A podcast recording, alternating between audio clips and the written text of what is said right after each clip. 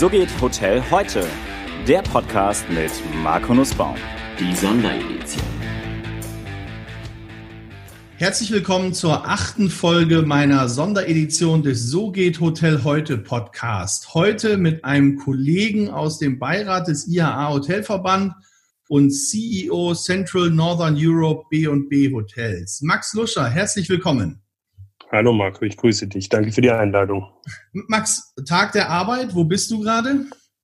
Ich sitze im Arbeitszimmer zu Hause, passend zum Tag der Arbeit, ähm, gebe aber offen zu, dass die Arbeit heute wahrscheinlich den ersten Tag seit äh, Beginn Corona ähm, äh, nicht im Vordergrund steht, sondern endlich mal im Hintergrund stehen kann, ähm, äh, wenn man im Krisenmodus angekommen ist. Ähm, ist, sagen wir mal, die Fülle der Themen in der Breite weniger da, sondern mehr in der Tiefe bei wenigen Themen. Ähm, und wenn eben viele Gesprächsteilnehmer an einem Feiertag auf Feiertag machen, sind die Telefontermine überschaubar. Ja, passend zur aktuellen Krise ist auch ein Riesenunwetter draußen. Wenn man also im Hintergrund ein bisschen Blitz und Donner hört, dann äh, ist das der Natur geschuldet, wie sie uns auch andere Dinge beschert. Sag mal, bei einer Skala von eins bis zehn, wobei eins das Schlechteste und zehn das Beste ist, wie ist deine Stimmung momentan? Ähm, bei mir privat, äh, ich sag mal eine, eine gute acht, neun. Ja, mir geht's gut, äh, meine Familie ist gesund. Äh, äh wenn Corona auch positive Seiten hat, das ich durchaus äh, meine Frau und meine Kinder mehr sehe und öfter auch mal zu Hause bin vor, vor Dämmerung und äh, Morgengrauen. Ähm, insofern geht's mir da sehr gut. Bezogen auf das Berufliche, vom Grunde geht's mir da auch gut, aber die Situation am Markt, bezogen auf die, auf unsere Zahlen, auf unsere Geschäfte, wenn das mal nicht eine glatte Null ist, dann weiß ich nicht, was eine glatte Null sein soll. Ähm, insofern, es ist, ähm, es ist äh, ja dramatisch, äh, dem ganzen Markt, äh, im ganzen Markt ist es dramatisch. Ich glaube, wir stehen nach, nach, nach wie vor da sehr gut da im Vergleich zu, zu vielen anderen. Nichtsdestotrotz, äh, ohne Umsatz ähm, äh, ist es äh, dramatisch. Ja, jetzt haben wir uns kennengelernt, glaube ich. Das war, da warst du noch bei der hm, KPMG, richtig? Das ist ganz richtig, ja. Ich war genau vor meiner Zeit von äh, bei BNB Hotels bei der KPMG tätig und habe da den Bereich Hotel, Immobilien, Hotelbetriebsberatung aufgebaut und geleitet. Erzähl doch mal kurz was zu deinem Werdegang, damit die Leute auch, ich finde das immer super spannend und interessant, die einzelnen Werdegänge zu hören. Ich glaube, das ist für die Hörer auch interessant. Also wie bist du in die Hotellerie gekommen? Wie hast du angefangen? Wie bist du bei KPMG gelandet? Wie bist du dann bei BNB gelandet? Also das, gib doch mal so einen kleinen Überblick, bitte. Äh, sehr gerne. Ich fasse mich kurz, äh, damit ich die Zuhörerschaft nicht besonders langweile an der Stelle, damit die Einschaltquoten hoch bleiben. Nein, Spaß beiseite. Also ich, äh, ich komme nicht aus, aus der Hotellerie. Ich habe mit der Hotellerie überhaupt keinen Bezugspunkt gehabt, bis darauf, dass ich schon immer gerne gegessen hat, habe, was man mir ansieht und das eben gastronomisch äh, relevant ist. Ähm, wie bin ich in die Hotellerie gekommen? Ich hatte ein miserables Abi. Ähm, äh, studieren wäre garantiert schiefgegangen damals. Ich konnte so sagte man mir immer, ganz gut mit Menschen. Mir hat Arbeiten auch schon immer Spaß gemacht und auch gerne und viel arbeiten. Ich sehe da keinen, also ich bin, ich weiß nicht, ob ich ein Workaholic bin, das glaube ich nicht, aber ich habe schon immer irgendwie beruflich und privates irgendwie als große Einheit gesehen. Das hat mir alles zusammen Spaß gemacht. Insofern bin ich in die Hotellerie, weil ich eben auch ähm, dann äh, irgendwie mein, äh, ja, meines eigenen Glückes Schmied sein wollte, ohne Vorbelastungen durch Familie, Beziehungen, Freunde hin und her oder sowas. Ähm, habe eine Ausbildung im Holiday Inn Betrieb gemacht in Stuttgart. Ähm, das war damals ein neuer Ausbildungszweig ähm, für Abiturienten mit verstärkt Sprachenmanagement, BWL und so weiter. Das hat mir viel Spaß gemacht. Hatte da auch einen extrem guten, guten Chef, äh, der mich sehr gefördert hat. Äh, ähm, bin dann, bin dann äh, danach nach Irland gegangen, kam ich irgendwie dazu wie die Jungfrau zum Kind. Ich hatte überhaupt keinen Kontakt nach Irland. Ich wusste, ich wusste gefühlt, wo es auf der Landkarte liegt. Aber es gab einen Kollegen, der hatte mal in der Berufsschule das vorgestellt, das Hotel. Das war damals ein Relais Chateau Hotel, eines der besten der Welt. Äh, Habe ich mich einfach hinbeworben als, als äh, F&B Management Trainee. Bin da sofort angenommen worden, weil man für wenig Geld und viel Arbeit halt überall Jobs findet dann schnell. Ähm, habe da dann lange gearbeitet, witzigerweise damals schon auch meine Frau kennengelernt die dann mit mir in der Weltgeschichte so ein bisschen weitergezogen ist. Dann waren wir in den USA, ähm, in Massachusetts, dann waren wir in Aspen, Colorado, alles Relais Chateauhäuser. Dann hatte ich die Möglichkeit, in den USA zu bleiben, ähm, habe mich dann aber final dagegen entschieden. Ich weiß heute bis heute nicht warum, ähm, habe einen Abstecher in der Karibik noch gemacht, Ähm, da konnte man damals, äh, glaube ich auch heute noch, äh, steuerfrei ganz gut Geld verdienen, um dann eben ein Studium zu finanzieren. Das habe ich dann quasi nachgeschoben, BWL in München, ähm, habe nebenher immer gejobbt ähm, in Hotelunternehmensberatungen, äh, aber habe auch ganz viele andere Sachen gemacht. Ich wollte unbedingt mal in das Thema Zeitarbeit reinschnuppern und habe dann Nachtschichten bei CW Color im Fotostudio gemacht. Ich habe Oktoberfestzelte aufgebaut, äh, weil ich einfach ganz viel sehen wollte. Ähm, und bin dann ähm, ja, Richtung Ende meiner Studienzeit halt mir überlegt, na, was willst du denn machen? Operative Hotellerie so wahrscheinlich nicht mehr ähm, habe das Thema Hotelinvestitionen, Immobilie als Investitionsgut ganz spannend gefunden, weil man da endlich auch mal mit ein bisschen Zahlen arbeiten kann. Ja, in der operativen Hotellerie das ist es mit den Zahlen alles nicht so wichtig. Da muss man schneller kellnern können, da müssen wir schneller einchecken können, schneller putzen können. Der Rest geht von alleine ähm, in ganz vielen Bereichen und äh, ja, habe dann mich eben beworben äh, bei ganz vielen Unternehmen, ähm, wollte aber gezielt zu einem großen äh, Anbieter gehen, zu einem Unternehmensberater, äh, zu einem Big Four und bin dann eben gezielt dorthin gegangen, die noch nicht Hotel, Hotelimmobilienberatung äh, gemacht haben. Damals war die, die Leute sehr groß, EY hatte auch ein bisschen was und äh, PwC auch und KPG die waren die einzigen, die es nicht hatten. Deswegen bin ich dahin und konnte damals meinen ja, ehemaligen Chef äh, überzeugen, dass ich da der genau richtige wäre, das von unten aufzubauen als äh, äh, nichts könnender äh, BWL-Absolvent, äh, der schon mal in seinem Leben gekellnert hat quasi. Ähm, das hat alles ganz gut funktioniert, Er hat riesen Spaß gemacht, ich will die Zeit nicht missen und wie es dann halt so üblich ist in der Beratung, hat man irgendwann mal dann einen Anruf vom Kunden bekommen. Das war just in der Zeit, äh, wo ich kurz davor war, äh, soll es Richtung Partnerschaft gehen bei der KPMG, ja oder nein. Ähm, und irgendwie ist der Weg dann dazu gekommen, dass ich es eigentlich gar nicht, gar nicht werden wollte, weil ich es einfach nie als Ziel hatte, sondern weil mir einfach immer der Job nur Spaß gemacht hat. Aber mein Ziel war auch nie, Chef einer Hotelkette zu werden, sondern ähm, ich möchte Dinge machen, die mich weiterbringen, die mich, die mich fordern, die mich fördern. Und äh, ja, kriegte damals einen Anruf von meinem ehemaligen Chef bei BMW Hotels, Mark Thompson, Engländer, der 13 Jahre den Laden als, als äh, ja, Hotelfremde aufgebaut hat. Äh, äh, spricht zwar auch sehr gutes Deutsch, aber sehr gerne noch lieber Englisch natürlich als Engländer, rief an, Max, we need to speak. Ja, und dann bin ich eingestiegen als äh, Director Development Asset Management, quasi die Immobilie im Lebenszyklus, weil ich irgendwann mal auch noch einen Immobilienökonom draufgesattelt habe ähm, äh, würde ich mich so hälftig, hälftig als Hotel, Hotelier und, und Immobilienmenschen beschreiben. Und von Anfang an war klar, dass ich äh, quasi in seine Nachfolge gehen soll. Er wollte ausscheiden, quasi äh, als Privatier dann äh, nur noch fungieren. Äh, und es hat gut geklappt. Ich meine, rückwirkend auch nicht, nicht ganz so unspannend. Ich war damals irgendwie 38, 39. Ähm, äh, BNB wurde gerade verkauft von ähm, The Carlyle Group, glaube ich, war das an PAI Partners äh, französischer Private Equity Fonds und äh, äh, Mastermind in Deutschland, äh, Mark Thompson sagt, ach übrigens, ich gehe, ja, Keyman, äh, da waren sie alle nicht so, nicht so begeistert natürlich. Ähm, auch damals war schon BNB in Deutschland Unternehmens, also Gewinnbringer Nummer eins in der Gruppe. Ähm, aber irgendwie habe ich die Leute davon überzeugen können, dass ich nicht die, die allerschlechteste Wahl äh, sei, war. Ich weiß es nicht, rückwirkend ist, glaube ich, alles, alles sehr positiv gewesen und ähm, ja, habe dann die Geschäftsführung bei BNB übernommen und seit Januar diesen Jahres äh, auch noch mehrere Länder unter mir, Österreich, Niederlande, ähm, ganzen Nordics äh, und Polen, Tschechische Republik, wobei viele dieser Länder auch ganz einfach sind, da haben wir gar keine Hotels. da kann man dann auch nicht so viel falsch machen. Nein, Spaß beiseite, da sind wir in der Entwicklung ähm, und wollen eben auch in diese Märkte expandieren. Und ja, jetzt bin ich hier und äh, bin sehr froh, sehr zufrieden ähm, und äh, finde es eben auch sehr spannend, sehr lehrreich jetzt diese Corona-Zeit. Ähm, ich glaube, die Lernkurve ist extrem hoch, weil noch niemand das wirklich so in dieser Form erlebt hat. Wäre froh gewesen, das, das mir zu ersparen. Bin ich ganz offen, da geht es ja allen so. Nichtsdestotrotz geht es, glaube ich, immer drum, auch das Beste aus einer Situation Situation herauszuziehen und jetzt zu sagen, alles scheiße, ähm, äh, nichts geht mehr, ich habe es mir anders vorgestellt, das, das, das läuft nicht, ja, das ist nicht. Man ist verantwortlich für Mitarbeiter und ich glaube eben auch ganz fest auf das Leben nach der Krise. Jede Krise ist eine Chance. Ich sehe uns als BNB Hotels extremst gut aufgestellt und bin eben fest davon auch überzeugt, dass wir mit unserer Budgetmarke BNB Hotels auch als Gewinner aus der Krise kommen Okay, okay, okay. Jetzt kommen wir ein bisschen, jetzt kommen wir ein bisschen zu, jetzt ein bisschen, holen wir ein bisschen zu weit aus. Wir waren noch bei deinem Werdegang. Das wusste ich nämlich auch nicht, dass du klassisch eigentlich aus der Fünf-Sterne-Hotellerie kommst. Also lange Relais Chateau und jetzt Budget. Das ist auch ein, äh, das ist ein schöner Spannungsbogen. Sag mal, bevor wir jetzt bei B&B einsteigen, du hast vorhin gesagt, ähm, äh, Carlyle hat die Anteile verkauft an Private Equity Fonds. Ist denn in der Presse stand ja, dass ihr jetzt an Goldman Sachs verkauft seid? Ist das schon durch oder? Ja, ja, das ist schon lang durch. Das war im Sommer letzten Jahres. Aber vielleicht nochmal zurück zu diesem Thema äh, Relais Chateau. Also, äh, also ich finde es brutal spannend, einfach in unterschiedliche Bereiche reinschauen zu können. Ja, Holiday Inn Betrieb mit Konferenzgeschäft, so typische drei, vier Sterne. Ähm, dann eben Relais Chateau, das Hotel in Irland war damals drittbestes Hotel Europas.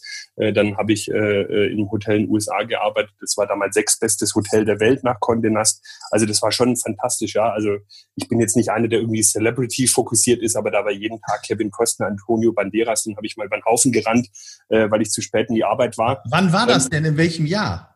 Das war, oh Gott, oh Gott, ich habe ein schlechtes Gedächtnis, so um 2000 rum, 2000, 2001, 2000. Hast du schon, hast du, hast du Selfies gemacht mit den Jungs? Nein, damals hatte ich noch nicht mal ein Handy, ja, ich habe ein, äh, oder Mobiltelefon, das habe ich ja erst seit, seit, seit, seit, äh, seit dem Ende des Studiums, also seit 2008 eigentlich erst, 2007, 8. Ich bin da so ein bisschen digitaler Spätzünder, aber vielleicht die Geschichte, ich bin da nicht zu spät in die Arbeit unterwegs gewesen ähm, und bin da so um die Ecke gebogen und habe dann äh, jemanden äh, in Schimontor voll über den Haufen gerannt und äh, du du, kennst mich, ich bin äh, nicht klein und auch nicht leicht gebaut. Also der ist schon gut Deswegen geflogen. Deswegen mache ich immer so gerne Fotos und Selfies mit dir zusammen. und da dachte ich mir, um Gottes Willen, das gibt Ärger. Ja, ich war damals Restaurantleiter, also mich kannte man durchaus nicht. Ich schnapp halt den Typ und stellen wieder auf die Beine und merke, oh, da fehlen ja zehn Zentimeter und muss ihn wieder so ein bisschen runterlassen. Und mein so, oh, I'm very sorry, Mister. Banderas. und dann scha schaute mich nur so an, so, it's cool, man, it's cool, man, no problem. Ja, dann kam er später noch ins Restaurant rein zum, zum Mittagessen hat gesagt, you're the guy who almost killed me. Aber weißt du was, Max, das sind diese schönen Geschichten, die unsere Branche ausmachen, die die Vielfalt dieser Branche haben, die wir, die wir viel, viel mehr in den Vordergrund stellen sollten. Das ist nämlich wirklich, da erzählt man das ganze Leben von. Jetzt aber zurück von Relais Chateau und den Fünf-Sterne-Erlebnissen. Also Goldman Sachs ist durch ähm, die dann, dann, was ich interessant finde, sag doch noch mal kurz was jetzt zu B&B Hotels, speziell in Deutschland. Wie viel Hotels habt ihr und wie euer Betriebskonzept ist? Ich glaube, das ist vielen nicht so richtig bekannt. Ja, nein, sehr gerne. Also BNB Hotels in Deutschland eine, eine reine Budgetmarke. Ich sehe immer die, die Einordnung, was ist ein BNB? Wir sind ein klassisches Budget-Hotel, also nicht Low Budget oder, oder Design Budget oder Economy, wir sind Budget. ähm, wir haben die Vision, die beliebteste Budget-Hotelmarke Deutschlands zu werden. Da sind wir auf einem sehr guten Weg. Wir haben eine Weiterempfehlungsquote von 95 Prozent, wenn ich mich recht erinnere. Äh, lass mich nochmal nachschauen. Ich habe ein paar Zahlen vor auf 94 Prozent Verzeihung. Äh, das ist für ein äh, ich sage jetzt mal so ein typisches IKEA-Aldi-Produkt im Endeffekt, was wir sind, glaube ich, glaube ich, aller Ehren wert. Ähm, wir sehen uns als, als Mittelstandsinkubator. Und das ist eben dieses Betriebsmodell, was du anges angesprochen hast. Also wir betreiben die Hotels äh, rechtlich, wirtschaftlich und juristisch selber. Ja, wir sind der Partner im Mietvertrag gegenüber den Immobilieneigentümern. Wir lagern aber den operativen Betrieb aus an fremde dritte Hoteliers, und zwar lokale Hoteliers. Äh, warum machen wir das? Ähm, A, weil wir relativ kleine Hotels haben und, und größere Corporate-Strukturen bei Was solchen kleinen Hotels. Hotels. Wie ist denn die Größenordnung eurer Hotels? Im, Im, Schnitt 110 Zimmer, kannst du sagen. Wir haben alles von rund 70 Zimmer bis 200, 220 Zimmer dabei. Aber das ist eher die Ausnahme, die großen. Ähm, Im Schnitt 100, 110 Zimmer. Und da ist es halt so, wir haben lokale Hoteliers und du musst dir vorstellen, alle, alle, viele Leute in, im Restaurantwesen, in der Gastronomie, Hotellerie haben den Ziel, mal ihren eigenen Laden zu haben. Und ein eigenes Hotel zu haben, kann äh, Fluch und Segen sein. Ich sage jetzt mal Fluch, wenn man einen Laden der Eltern übernehmen muss mit Investitionsstau. Äh, man, man übernimmt sich mit Schulden, hinterher funktioniert es nicht. Segen, weil man es ja sehr gut auch selber machen kann mit, ich sag mal, der Muskelhypothek im Endeffekt, ja, Schweiß, Blut und Tränen. Ähm, das gehört einfach beim Dienstleistungsgeschäft dabei. Das ist ein Dienen und Leisten. Ja, mir macht es riesen Spaß, deswegen bin ich Vollbluthotelier. Ähm, und das wollen eben viele machen. Sie wollen ihren eigenen Laden machen. Sie wollen ihr eigener Chef sein, der auch eben nicht gegängelt wird aus einer Gruppe oder so. Insofern betreiben fremde dritte äh, äh, Unternehmer im Endeffekt, äh, Mittelständler, unsere Hoteliers, ähm, äh, die eben äh, eine, eine Kommission von uns bekommen, eine Umsatzkommission, um ihre eigenen Kosten zu decken. Die eigenen Kosten sind eigentlich nur Personalkosten äh, von der Summe her, ja, für Zimmerreinigung, Rezeptionen hin und her. Und dadurch, dass wir eben sehr schlanke Prozesse haben, ist es auch ein sehr gut skalierbares Geschäft. Wir haben viele Partner, die zwei, drei, teilweise sogar vier Hotels haben. Ähm, äh, wir haben zum Beispiel sehr renommierte Kollegen jetzt in der Das wollte ich gerade sagen. Zugenommen. Ihr ihr habt ja auch ein paar prominente Hoteliers mittlerweile als Betreiber da? Ähm, Mario Pick betreibt unsere beiden Hotels in äh, Wetzlar und äh, Marburg. Ähm, äh, der Frieder Niemann, ehemaliger Hoteldirektor Waldorf Astoria des, des Fünf-Sterne-Tempels äh, Berlins, äh, ist Hotelier bei uns in Wolfsburg und Hildesheim. Ähm, äh, wir haben aber auch noch andere. Also es ist wirklich ganz, ganz interessant. Wir haben alles von Kollegen, die davor mit der Hotellerie nichts zu tun hatten, aber einfach das können und wollen und da gut drin sind. Ja, vom Schuhverkäufer, der im Schuhgroßhandel Sales Manager war, bis hin zu eben ja Fünf-Sterne-Hoteliers und Konzernchefs, ähm, weil es halt eben äh, scheinbar auch Spaß macht, das Geschäft, weil es einfach ist, weil wir quasi unsere Systeme haben und uns selber kontrollen können und eben nicht vielleicht wie in einem anderen Gruppenumfeld, weil jeden Tag sich gegenüber der Gruppe rechtfertigen muss äh, ähm, äh, und ähm, immer so ein bisschen unter, unter Druck oder Zugzwang steht. Ähm, der Vorteil für mich als, als, als Leiter des Ganzen mit, mit meinem Senior-Team zusammen ist natürlich, ich muss bei uns in Deutschland nur so 110, 20, 30 Leute beeinflussen. Mehr Mitarbeiter haben wir gar nicht in Deutschland. Ja, also ein Konzernchef einer anderen Gruppe, vergleichbar groß, der hätte drei, vier, 5.000 Mitarbeiter.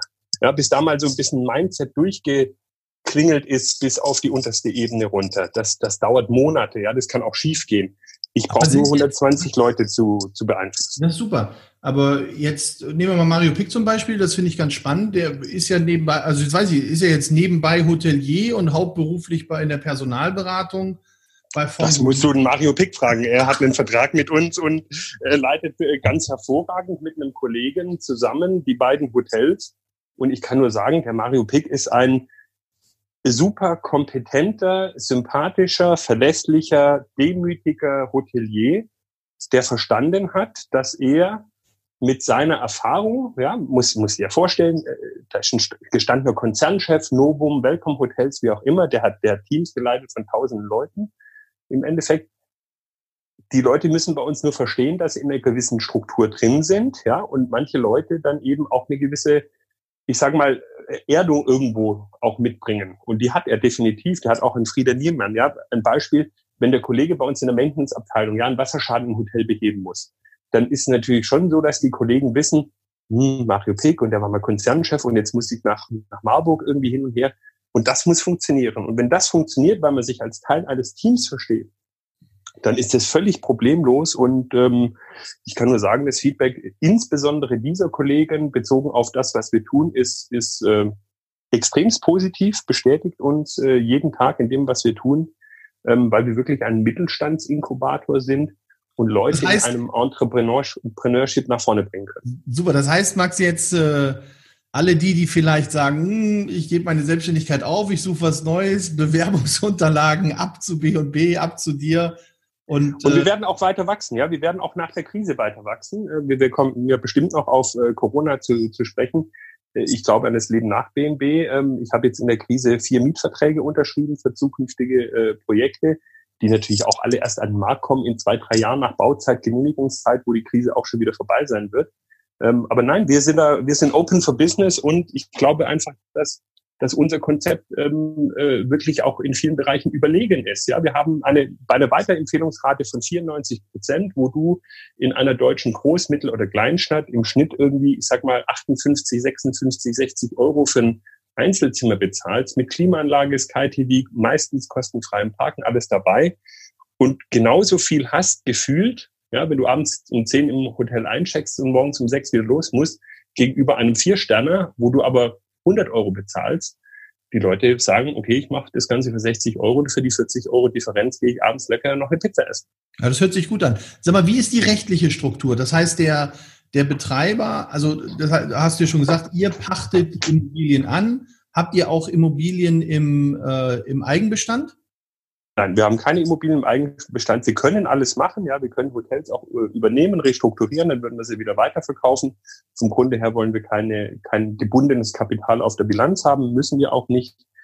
Aber um ein Hotel zu machen, können wir alles tun. Ja, wir können auch selber bauen oder sowas. Da haben wir Teams, äh, das alles kein Problem. Okay, das heißt, wenn ich also ein Grundstück hätte zum Beispiel und sage, Mensch, ich würde jetzt gerne ein B&B-Hotel dahin haben, dann könnte ich theoretisch sagen, komm, äh, ich habe hier ein Grundstück, meine Finanzierung steht Dann unterschreiben wir einen, dann schauen wir es uns an, dann unterschreiben wir einen marktüblichen Mietvertrag, der allen Konditionen entspricht, die die Banken und die Eigentümer haben wollen, sonst hätten wir nicht 127 Hotels.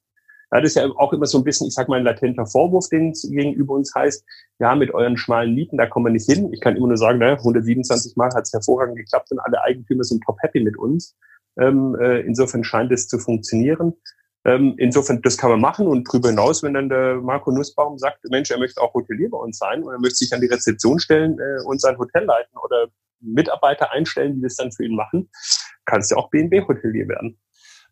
Also ich würde dann quasi eine eigene, weiß ich nicht, Betriebs GmbH gründen und dann die würde Marco Nussbaum Hotel Betriebs GmbH, die einen Darf ja schon mal. Dienstleistung, darf sie schon mal, dann kannst du ja wieder reaktivieren, nein, die dann einen operativen Dienstleistungsvertrag mit uns äh, abschließt, wo eben drin steht, was sind deine Rechte, deine Pflichten, was ist die Vergütungsstruktur und los geht's.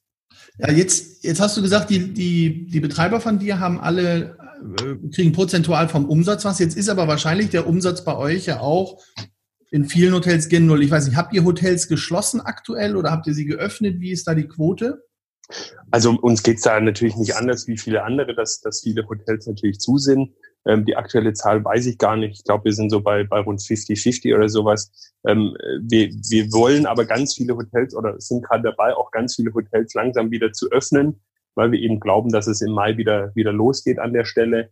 Ähm, und äh, ja, ja, es ist eine schwierige Situation und natürlich auch diese, diese Existenzängste, die gibt es bei uns im, ich sage jetzt mal, bei uns im Head Office genauso wie bei jedem einzelnen äh, Vertragspartner von uns. Ja, aber im Endeffekt, ja, es ist eine Selbstständigkeit.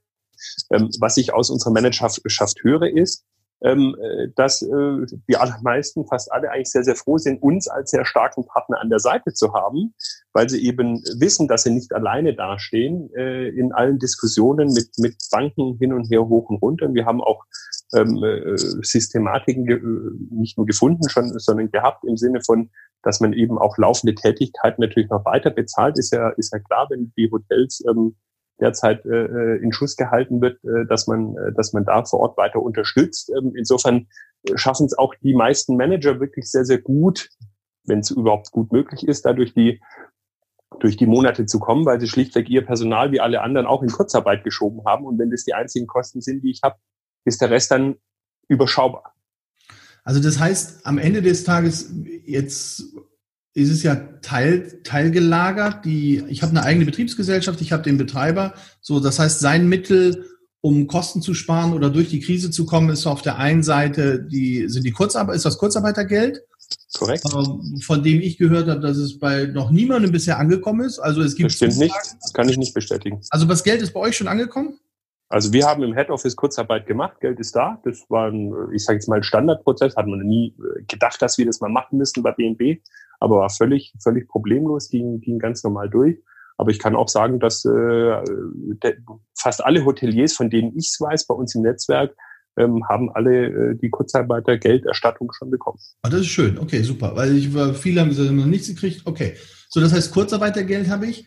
Dann äh, haben die, ja, wahrscheinlich müssten, haben sie einen Kredit aufgenommen oder sind sie auf die KfW-Darlehen gegangen oder haben sie einen einmaligen Zuschuss beantragt, um durchzukommen? Also im Endeffekt kann ich nur sagen, weiß ich nicht. Ja, es sind, ja. Äh, es sind äh, Partner von uns, die, die, die selber ihr Geschäft bestellen. Aber meines Wissens nach ja, werden da die Corona-Soforthilfen beantragt. Ähm, äh, ob man dann einen Kredit braucht, das weiß ich nicht. Da kommt es auch drauf an, wie die Ausschüttungspolitik äh, äh der jeweiligen GmbH in den letzten Jahren war oder nicht. Ja, Thema Liquidität in der GmbH und so weiter. Ja. Ähm, aber wir haben einen unter allen schlechten Voraussetzungen und, äh, und so weiter bislang guten Weg gefunden, durch die Krise zu gehen. Ja, das hört sich, hört sich super an. Was ist mit Versicherungen, Max? Zum Beispiel jetzt so eine Betriebsausfall- oder Betriebsschließungsversicherung. Ist das etwas, was ihr zentral abschließt für dann die Hotels oder macht das jede GmbH selbst? Und damit haben die, die Hotelmanager überhaupt nichts zu tun. Also die Hotelmanager haben bezogen ähm, also die, die können für sich selber eine Betriebsausfallversicherung abschließen. Das kann sein, aber bezogen auf dieses, ich sage jetzt mal, Verhältnis Verpächter-Pächter und, und das große Geld, was da dahinter steckt, der Hotelbetrieb, das ist ja unser, unser Thema an der Stelle. Okay. Damit haben heißt, die Hotelmanager nichts zu tun. Wie weit seid ihr mit den Versicherungen? Zahlen bei euch die Versicherungen oder nicht? Hast du diese 15 Prozent angenommen? Wie seid ihr damit umgegangen? Also ich habe bislang nichts angenommen. Wir sind da noch in der Prüfung, aber ich kann äh, auch ganz offen sagen, dass es natürlich eine fantastische Komplexität ist, ähm, äh, äh, weil, weil ja, weil im Endeffekt äh, ist es irgendwie Anlagenblatt 37 äh, Ziffer C äh, mit der Referenz auf 100.000 andere Sachen äh, und man kann so rumlesen oder so rumlesen. Also da, da rechne ich aber auch nicht damit, dass das irgendwie schnell gelöst wird oder sowas. Ähm, ich glaube, ne, wir sind im 200 Jahre Versicherungsfall unterwegs, so die BWL-Sprache. Und ich glaube, es ist einfach auch dann nachvollziehbar, dass ganz viele dann einen Moment brauchen, um sich zu sortieren. Wie bist du, das heißt also, die, die Verhandlung mit den Verpächtern oder Vermietern, das läuft dann zentral. Wie ist da momentan die Stimmung bei euch oder wie bist du damit umgegangen? Setzen die Mieten aus, reduzieren die Mieten? Äh, Stunden die Mieten? Wie ist da so dein, wie sind da deine Erfahrungswerte aktuell? Also meine Erfahrungswerte sind, dass, dass zum einen dieses Corona-Gesetz natürlich hilft. Ja, auch wir als BNB-Hotels müssen eine Liquiditätssteuerung machen. Ja, wenn, wenn kein Umsatz reinkommt, ähm, äh, dann, äh, dann hat man erstmal nur noch, nur noch Kosten, die übrig bleiben. Insofern müssen auch wir die äh, Liquidität steuern. Ähm, ich sehe da eigentlich ein sehr positives Bild. Also ich will da einerseits mal verweisen auf natürlich dieses äh, famose Müller, Müller-Moratorium. Ähm, oh, ja. Vielleicht, ja, vielleicht in einer abgespeckteren Version. Ich, also ich persönlich nehme aus den Gesprächen mit den Vermietern Folgendes mit. Nachdem die Vermieter verstehen, in welcher Situation die Hotellerie gerade unterwegs ist, ähm, ist der Weg geebnet, wirklich gangbare Lösungen zu finden. Und gangbare Lösungen heißt, dass, dass niemand der Ver Verlierer sein soll along the way. Und das heißt nicht äh, eben auch, dass nicht die Hoteliers die einzigen Verlierer sein müssen, sondern eben alle so ein bisschen zusammenstehen müssen. Ja, we're in this together.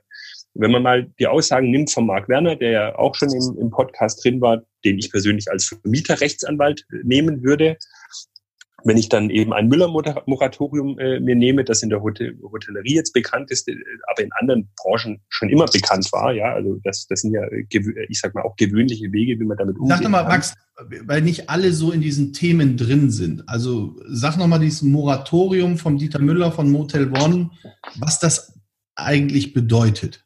Also ich sag mal, das ist nichts anderes wie ein globales Stillhalteabkommen. Ja, das, äh, ich sag mal, die Kette fängt unten an. Äh, äh, der Mieter und der Vermieter äh, vereinbaren, dass, äh, dass eine gewisse Zeit lang die Miete nicht bezahlt wird.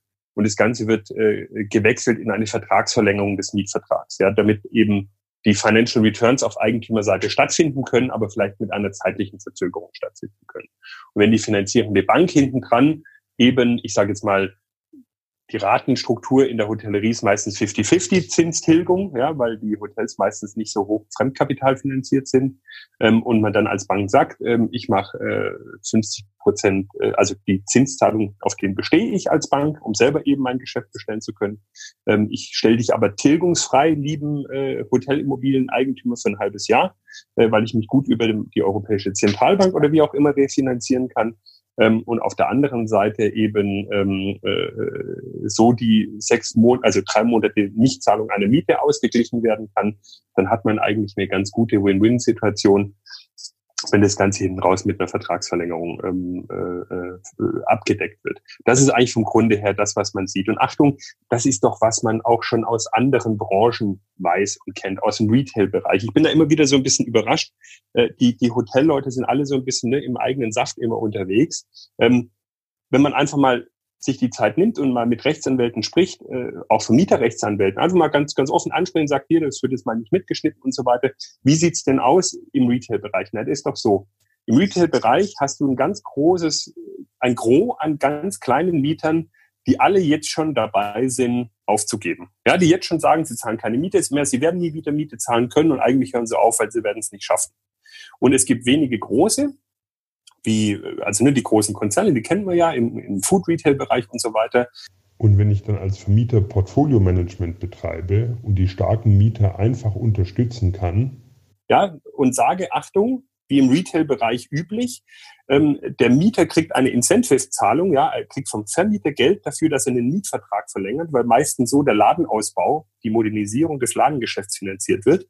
Dann kann ich doch das jetzt in der Krise wunderbar nehmen und sagen, Achtung, um deine Mietzahlungslast in einem Quartal oder wie auch immer komplett abzufedern, zahle ich dir als Eigentümer quasi dann die Miete wieder zurück als Incentive gegen eine Vertragsverlängerung von einem Jahr, zwei Jahren, äh, was immer es dann auch sein soll. Das ist in vielen Bereichen schon, schon immer gang und gäbe gewesen und wird im Retail-Bereich jetzt schon live durchgeführt. Und genau das sind die Lösungswege, die wir jetzt brauchen für die Hotellerie.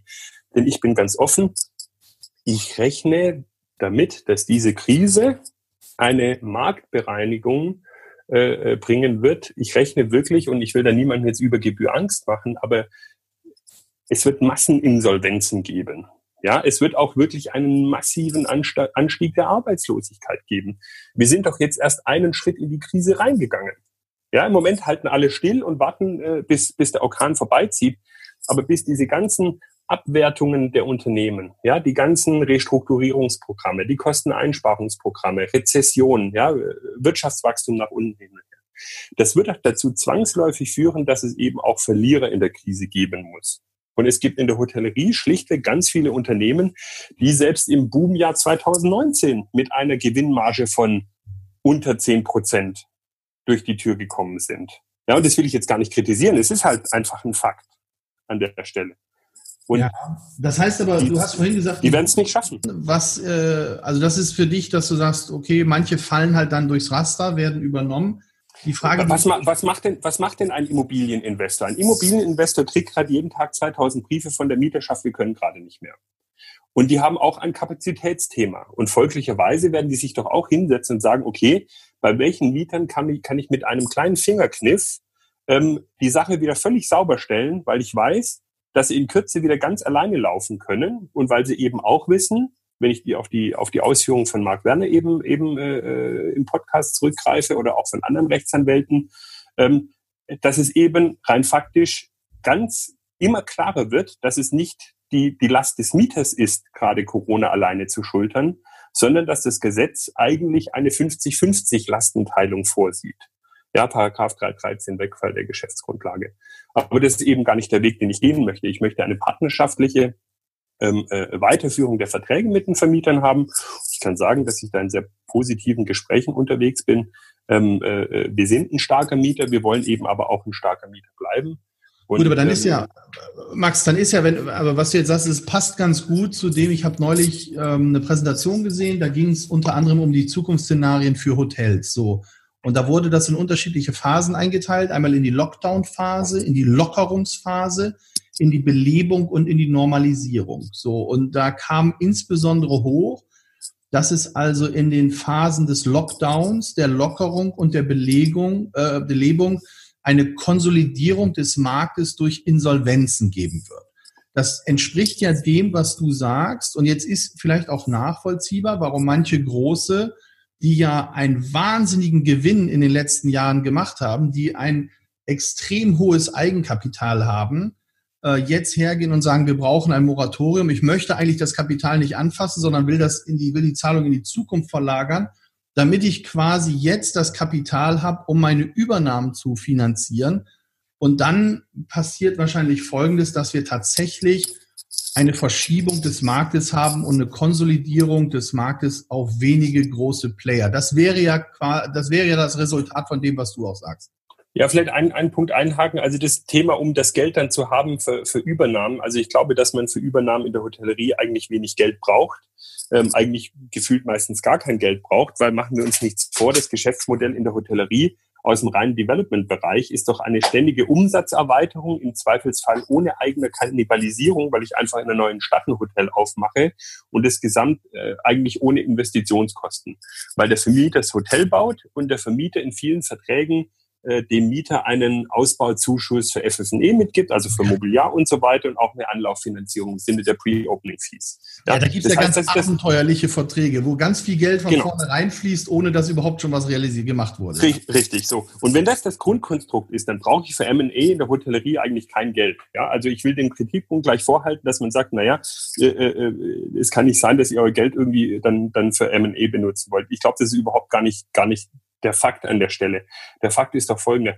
Die Vermieterschaft muss doch daran interessiert sein, in der Zukunft weiter stabile Mieter zu haben, ja, die eben stabil und verlässlich die Mieten zahlen zu können.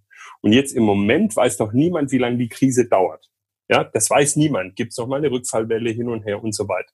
Und alles, was man doch jetzt machen muss, ist auf Sicht fahren, und das ganze Ding, also das, das Boot so wasserfest machen, dass man eben auf Sicht fahren kann, weil sich die Vermieterschaft doch jetzt schon um diejenigen kümmern muss, müssen, die jetzt schon dabei sind, umzufallen und zu straucheln. Ja, die Beispiele sind dir genauso bekannt wie mir. Äh, und in der Privathotellerie ist es ja natürlich noch übler an der Stelle.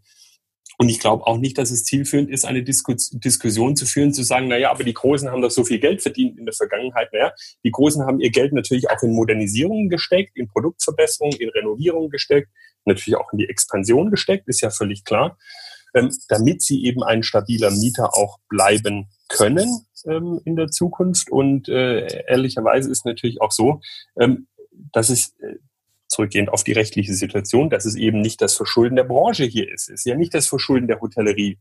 Ja, wir haben Corona nicht erfunden, BNB hat Corona nicht erfunden, Marco Nussbaum hat es nicht erfunden.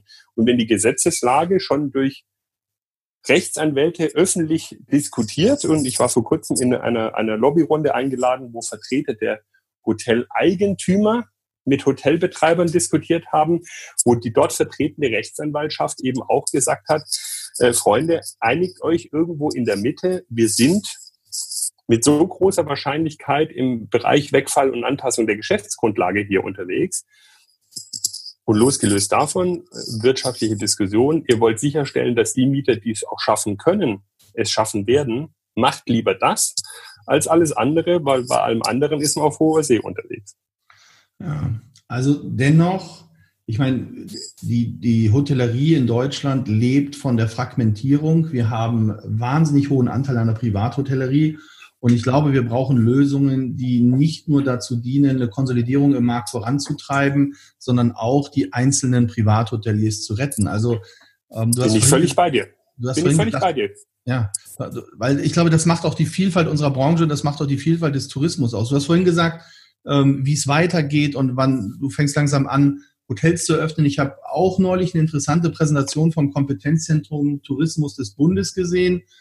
Und da geht man davon aus, dass der Lockdown tatsächlich im Binnentourismus so bis Ende Mai, Anfang Juni ist. Da gibt es unterschiedliche Szenarien noch und dass die, die Lockerung, wo man sagt, Freizeitreisen im Familienverbund mit Übernachtungsanteil innerhalb Deutschlands sind möglich.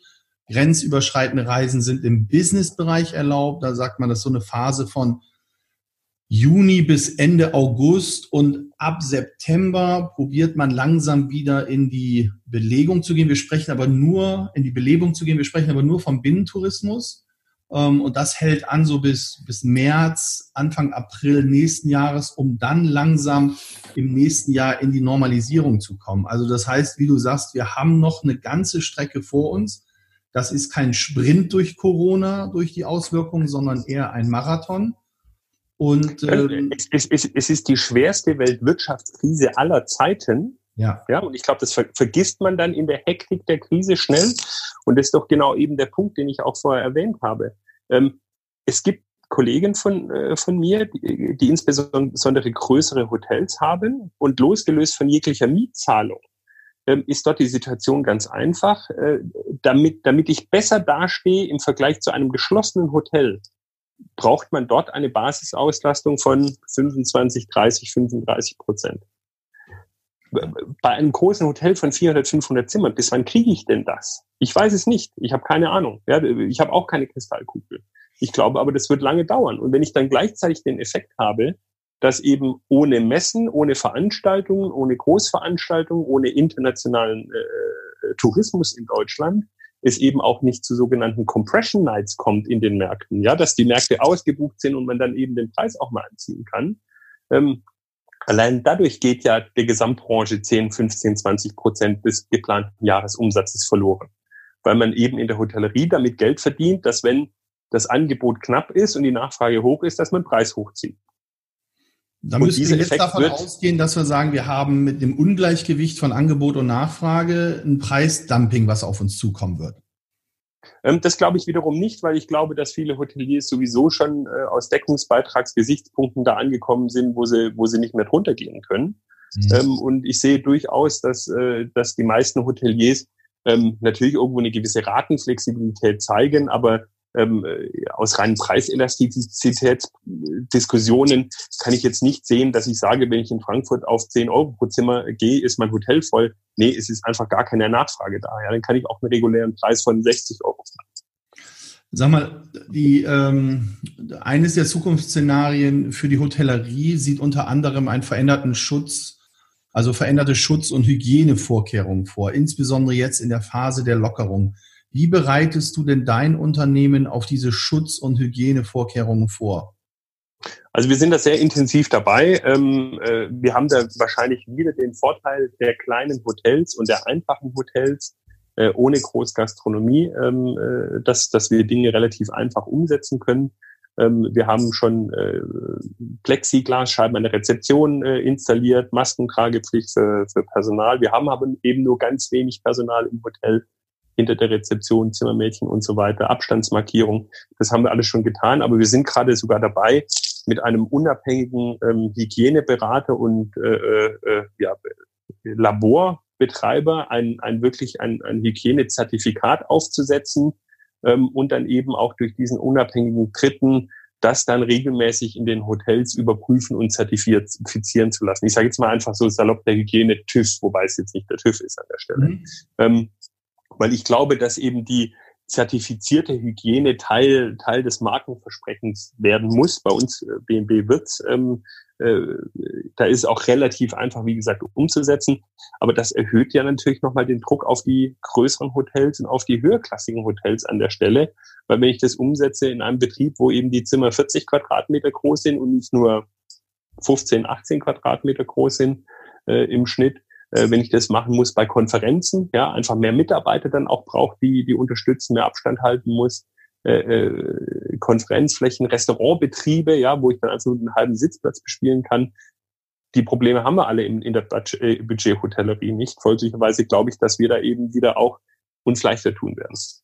Klar, und wenn du dir die großen Hotels anguckst, also ich habe neulich mit jemandem gesprochen, der sagte, für die, für die Konferenzen sehen sie jetzt in Zukunft vor, und das sind auch Anforderungen, dass sie Wärmekameras machen und dass die Konferenzteilnehmer gescreent werden und geguckt werden, ob jemand Fieber hat oder nicht, dass man sie auseinandersetzt. Aber ich frage mich nachher, wo soll das hinführen? Gerade im Housekeeping werde ich ja dahin kommen, dass die Mitarbeiter im Housekeeping mehr Zeit brauchen, um einfach äh, Zimmer ja intensiver zu reinigen, zu desinfizieren ich kann nicht so viele Gäste aufnehmen. Das heißt, meine Kostenstruktur steigt. Ich bin limitiert im Umsatz. Also das wird noch eine spannende Phase für uns. Ähm, genau, deswegen nehmen wir halt eben auch diesen, diesen unabhängigen Hygieneberater. Das ist ein Anbieter, der, der sehr viel Erfahrung gerade aus dem Krankenhausbereich hat, weil ehrlicherweise, da, da werden natürlich auch ganz viele Dinge gerade diskutiert. Jeder will den anderen irgendwie auch so ein bisschen übertreffen.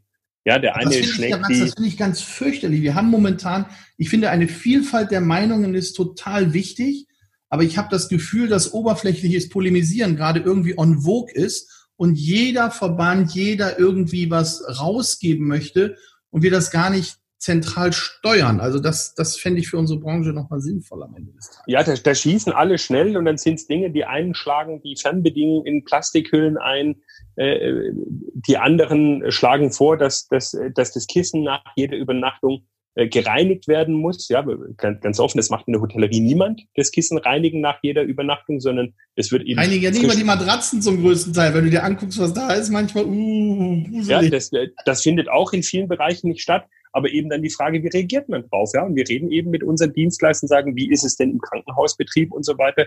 Und selbst da heißt es, im Krankenhausbetrieb, wo die Hygiene sehr wichtig ist, da werden die Kissen auch nicht nach jedem Patienten gewaschen, sondern die, die werden einfach dann einmal irgendwie besprüht, desinfiziert äh, neue Kissenbezug äh, Bezug drüber und dann ist es der Hygienestandard, der eben ausreicht, um ein Krankenhaus betreiben zu können. Also ich glaube, da gibt es ganz viele Übertreibungen auch. Ich glaube, da ist einfach auch ganz viel Panikmache im, im Markt unterwegs. Ich glaube, dass wir natürlich auch schnell in einer neuen Realität sind, die dann mit der alten auch gar nicht so unterschiedlich sein wird. Nehmen mal das Beispiel Flugreisen. Ja, die Menschheit ist in den letzten 30 Jahren schon immer geflogen. Aber der Flugprozess ist ein anderer geworden. Das haben wir alle bloß vergessen. Früher war es so, du bist durch, durch den Flughafen gelaufen, eingecheckt, hast unterwegs gequalmt, im, im, im Flieger auch noch weiter gequalmt. Ja. Ähm, äh, und, äh, und, und hin und her. Und mittlerweile ist, du gehst auf den Flughafen, Security-Check, äh, dann nochmal einen Check beim, äh, beim Reinlassen ins Flugzeug. Im Flugzeug wird nicht mehr geraucht. Das sind Dinge, auf die werden sich auch die Leute ganz schnell wieder einstellen, aber im Endeffekt fliegt man noch. Deswegen, ich mache mir um die Hotellerie, um die Gastronomie überhaupt gar keine Sorgen. Das wird alles wiederkommen. Ich glaube, das wird auch relativ schnell wiederkommen. Ähm, und ich glaube auch, dass dass ähm, ganz viele dieser Übertreibungen dann plötzlich hinten runter äh, gar nicht so pro Problem, also sich wieder neutralisieren. Und der Punkt von dir ganz wichtig, ich glaube, dass die Privathotellerie gerade enorme Chancen hat weil die Privathotellerie wie immer mit dem Punkt wuchern kann, dass sie individueller sein kann, dass sie den Gast viel persönlicher noch ansprechen kann. Insofern, ne, ich kriege oftmals den Vorwurf irgendwie, ne, BNB äh, trägt dazu bei, äh, Markt zu konsolidieren. Ja, natürlich, das stimmt auch. Aber es ist ganz, ganz einfach, sich gegen ein BNB-Hotel zu positionieren, wenn man weiß, was wir besonders gut können und wo wir eben vielleicht Dinge nicht so gut können. Und wenn ich da eben sage, Achtung, ich habe ein Restaurant dabei und ich kann das hygienisch betreiben, ähm, und die Zimmer sind auch alle hygienezertifiziert und bei uns gibt es die persönliche Ansprache, dann kann ich sagen, ja, das gibt es in einem BMW-Hotel beispielsweise nicht. Deswegen komm doch zu uns, lieber Gast. Insofern glaube ich, dass ich bin völlig bei dir. Wir leben von der Vielfalt. Ähm, äh, ich selber gehe in privaten, ja, wenn ich mit der Familie meinen Urlaub gehe oder ein Wochenende, äh, auch am liebsten dann auf dem Land in ein kleines äh, äh, Hotel. Ähm, auch wenn wir mit dem Senior Team irgendwelche Sitzungen machen, wo wir mal ähm, auch eine Übernachtung dazu nehmen, gehen wir auch meistens in Hotels, die gar nicht kettengeführt sind, sondern Privathotellerie, weil ich ehrlicherweise von den Kollegen vor Ort noch viel mehr lernen kann. Aber die sind uns ja vom, vom individuellen Service meilen, meilenweit voraus. Aber das ist doch mal eine wirklich schöne Aussage. Das ist, finde ich, auch sehr positiv und das sollte die Privathotellerie auch wirklich mal hören und annehmen. Ich sehe es nämlich genauso, es ist eine Riesenchance. Wir haben eine große Vielfalt von Hotels. Max, wir haben auch eine große Vielfalt von Hotelunternehmern und Hoteliers im Hotelverband. Du bist ja mit deinen Häusern auch im Hotelverband. Du bist aktives ja. Beiratmitglied, sehr geschätztes Beiratsmitglied. Und Dankeschön. ja, sag mal, was, was, war denn, was waren denn deine Beweggründe zu sagen, ich möchte mich aktiv im Hotelverband äh, engagieren? Ähm, äh, A, der Austausch. Ähm, ich glaube, alleine ist man immer dümmer wie in der Gemeinschaft. Ähm, äh, da kann man immer, immer mehr lernen. Ja, da gibt's einfach Profis, die, die, ne, der eine kann das besser, der andere das, äh, das besser. Eben auch Markttrends verstehen, ähm, äh, einfach die, die, die offene Diskussion auch führen. Und da muss man ja gar nicht einer, einer Meinung sein ähm, an der Stelle. Im Endeffekt ist natürlich auch dieses ganz schlichtweg weg Netzwerken. Ja? Netzwerken heißt, ich habe irgendwo ein Problem und weiß, bei wem ich anrufen kann, wer mir helfen kann. Ja? Und die, die Welt ist einfach so klein. Als ein Beispiel, ähm, äh, wenn, ich, wenn ich meine Laufbahn mir zurückdenke, ist es irgendwie ganz erstaunlich. Mein ehemaliger äh, Leiter in der Buchhaltung im Holiday Inn Stuttgart-Weilendorf ist jetzt Chef einer, einer der größten Hotelketten äh, im äh, so ein bisschen Student Housing Bereich. Ja, finde ich ganz spannend. Ja. Ähm, ein anderer ähm, ist äh, Hoteldirektor im Hotel, wo ich früher mal bei KPMG Machbarkeitsstudien drauf gemacht habe. Ähm, eine andere Kollegin, mit der ich zusammen Praktikum gemacht habe, ist die ist Leiterin eines eines großen Maklerberaterhauses in Deutschland jetzt. Also irgendwie ist es ganz witzig. Äh, die Welt ist dann eben auch so klein. Insofern muss man doch das in einer vielleicht auch in einer vereinsmeierischen Art und Weise dann auch nutzen. Ich bin kein großer Vereinsmeier an der Stelle, aber ich glaube, der Hotelverband ist gut aufgestellt. Ich glaube, er ist gut organisiert. Viele Dinge können auch viel besser laufen, aber es ist immer einfach äh, draufzuhauen und sagen, ihr seid schuld ähm, gegenüber den Dingen, die eben auch funktionieren und dann eben auch stattfinden an der Stelle. Ähm, ich bin besonders, ein, schön, besonders schön, wenn Leute, die sich nie engagiert haben und keine Adresse am Verband haben und dann auf einmal aus dem Off, wenn sie wenn sie Hilfe brauchen, auf den Verband raufprügeln. Also das äh, da, da müssen wir erstmal alle beweisen, dass sie es selber besser, besser machen. In der Krise rufen sie alle Stelle um Hilfe ähm, äh, und natürlich dann die Starken. Die Starken sind im, im Verband, ja, und können sich eben dann auch wehren ähm, und eben zusammenhalten an der Stelle.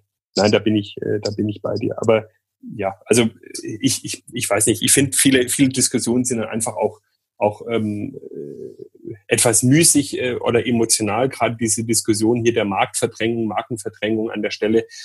Manche Dinge sind dann zu einem gewissen Punkt auch eben, wie sie sind. Ja, ähm, wenn ich mich als Privathotelier gut aufstelle, wie ein, was ich, Klaus Koppel, dann gibt's hunderttausend Paradebeispiele, dann kann ich viel besser sein wie der Markt. Aber wenn ich es halt eben nicht richtig mache, ähm, äh, dann, dann mache ich schlechter wie der Markt. Und das Modell, was wir als BNB anbieten, als Mittelstandsinkubator, führt eigentlich beide Welten zusammen.